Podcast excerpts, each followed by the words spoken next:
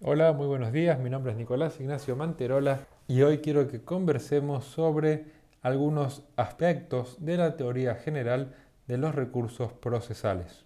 Quiero que recordemos hoy cuáles son los errores que tienden a solucionar los recursos y también cuál es el juicio de admisibilidad y, el juicio de fundabilidad por el que debe transitar todo recurso procesal. Comencemos recordando que el recurso es un acto procesal mediante el cual se permite la revisión de una resolución judicial por un tribunal superior o por el mismo órgano que dictó dicha resolución con el fin de que sea revocada o modificada, a pedido de quien se considera perjudicado y agraviado por la decisión. Los recursos se suelen clasificar según la exigencia de los recaudos de admisibilidad y el carácter del error que ellos buscan enmendar. De esta manera se distinguen los recursos ordinarios de los extraordinarios.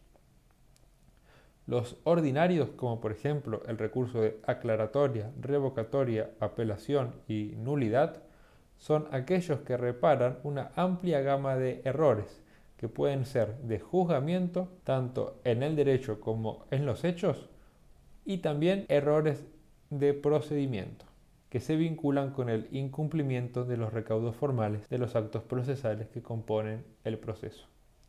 Por su parte, los recursos extraordinarios son recursos más acotados y de admisibilidad más restringida, porque además de los requisitos comunes a todo recurso, cada recurso extraordinario suele tener sus propios requisitos que deben acaecer en el caso concreto para que ellos sean considerados admisibles.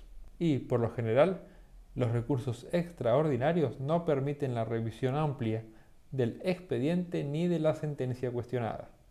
Son ejemplos de recurso extraordinario en el orden del Código Procesal Civil y Comercial de la Nación, el recurso de inaplicabilidad de la ley y el recurso extraordinario federal. Como anticipé, los recursos tienden a remediar dos tipos diferentes de errores, de procedimiento y de enjuiciamiento. Se tratan de defectos en los que puede incurrir el juez a la hora de dictar sentencia. Pero tenemos que advertir que el término error, al menos dentro de la temática de los recursos procesales, no siempre significa haber hecho algo mal. Los recursos pueden buscar revocar una resolución porque la sentencia está mal jurídicamente. Por ejemplo, cuando se resolvió con una norma que no era aplicable al caso. Pero también los recursos buscan modificar una resolución que es jurídicamente correcta, pero se entiende que se debía haber fallado de una mejor manera. Por ejemplo, cuando, mediante el recurso de apelación, se pretende que la Cámara eleve el monto indemnizatorio reconocido por el juez de grado. Los errores de procedimiento son aquellos errores que se cometen porque el sujeto que realiza un determinado acto procesal no sigue los lineamientos formales que ha establecido el legislador como requisitos de modo, tiempo y lugar se tratan de desviaciones del curso natural del proceso, porque se presentan cuando se violan o desconocen las formas de los actos procesales preestablecidas por el legislador como modelo para celebración de cada uno de estos actos. El medio para neutralizar estos errores de procedimiento es la nulidad procesal, que está sujeta a sus propios principios. El error de procedimiento puede impactar en la forma de celebración de cualquier acto procesal, sea de aquellos celebrados por las partes o por el juez. Cuando el acto viciado fue celebrado por las partes, el mecanismo idóneo para solicitar su nulidad es el incidente de nulidad. En cambio, cuando el acto viciado es la sentencia dictada por el juez, el medio idóneo para peticionar su nulidad es el recurso de nulidad que se encuentra subsumido en el recurso de apelación dentro del Código Procesal Civil y Comercial de la Nación. Por otro lado, encontramos los errores de juzgamiento, que son aquellos que se cometen en el acto de sentenciar y que se pueden encontrar, por lo tanto, solo en las resoluciones judiciales. Tienen lugar cuando el juzgador se equivoca al decidir, puesto que ha errado en la apreciación de los hechos o en la aplicación o interpretación del derecho. Por ejemplo, se equivoca al interpretar los hechos cuando da por probado un determinado acontecimiento que no se acreditó dentro del expediente y aplica mal el derecho cuando no aplica en su sentencia la ley que rige el caso o interpreta mal el derecho cuando una ley es aplicada al caso concreto de una manera que no se condice con los parámetros constitucionales y convencionales. Ya vimos entonces cuáles son los dos tipos de errores que buscan enmendar los recursos judiciales. Los recursos ordinarios, por lo general, son aptos para enmendar los errores de juzgamiento, de derecho y de hecho, pero los recursos extraordinarios, por regla general, quedan reservados salvo excepciones, para enmendar solamente los errores de derecho.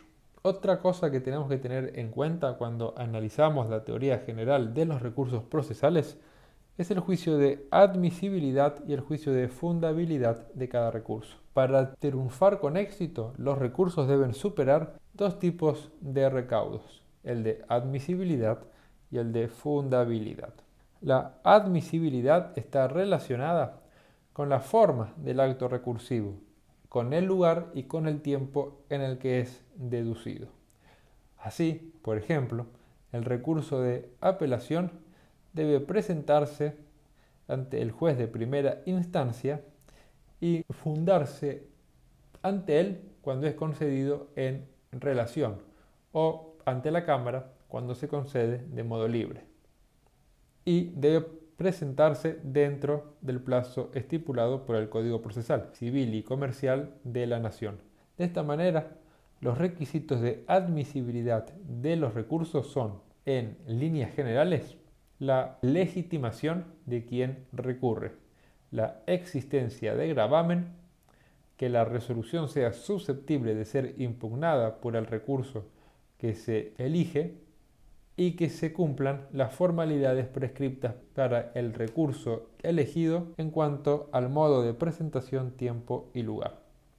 Por otro lado, el juicio de fundabilidad se relaciona con el contenido y los fundamentos del recurso, el que debe ser idóneo para obtener una sentencia que haga lugar al recurso y modifique o deje sin efecto la resolución impugnada. Los fundamentos del recurso deben contener una crítica razonada y concreta contra la sentencia para que el recurrente pueda demostrar que no solo tiene una mera disconformidad con la decisión, sino que la resolución padece de errores objetivos que deben ser subsanados. Por lo tanto, el juicio de admisibilidad es anterior al de fundabilidad porque si el recurso no es admisible, no merece la pena que luego se entre a analizar los fundamentos del recurso. Por último, tenemos que distinguir la diferencia entre gravamen y agravio. Para poder recurrir, es necesario que el recurrente tenga un interés, el que dentro del marco de, los recursos denominamos gravamen. El gravamen es el perjuicio que la resolución impugnada le genera al litigante y por lo general se presenta ante nosotros como la diferencia entre lo solicitado por las partes y lo otorgado por el juez en la resolución que se recurre. Es justamente esta diferencia lo que habilita al litigante a recurrir puesto que si la sentencia le hubiese otorgado todo aquello que la parte pidió, ésta no tendría por qué recurrir. De esto se sigue que la existencia de gravamen es un requisito de admisibilidad del recurso. No tenemos que confundir entonces el gravamen con el agravio. El gravamen, como acabamos de ver, es el perjuicio que sufre el litigante al ver que la sentencia no le dio todo aquello que pidió en los escritos constitutivos. Por su parte, el agravio es el fundamento fáctico y jurídico que utiliza el recurrente para revertir de manera crítica la resolución atacada. Por lo tanto, se podría decir que el agravio es la exposición del gravamen que obra en los fundamentos del recurso. Resumiendo entonces, los recursos buscan subsanar dos tipos diferentes de errores, de procedimiento y de juzgamiento. Para que los recursos, para que los recursos puedan ser admitidos, deben superar un doble juicio de admisibilidad y de fundabilidad. Y por último, todo recurso debe contener un agravio, que es justamente la exposición del gravamen.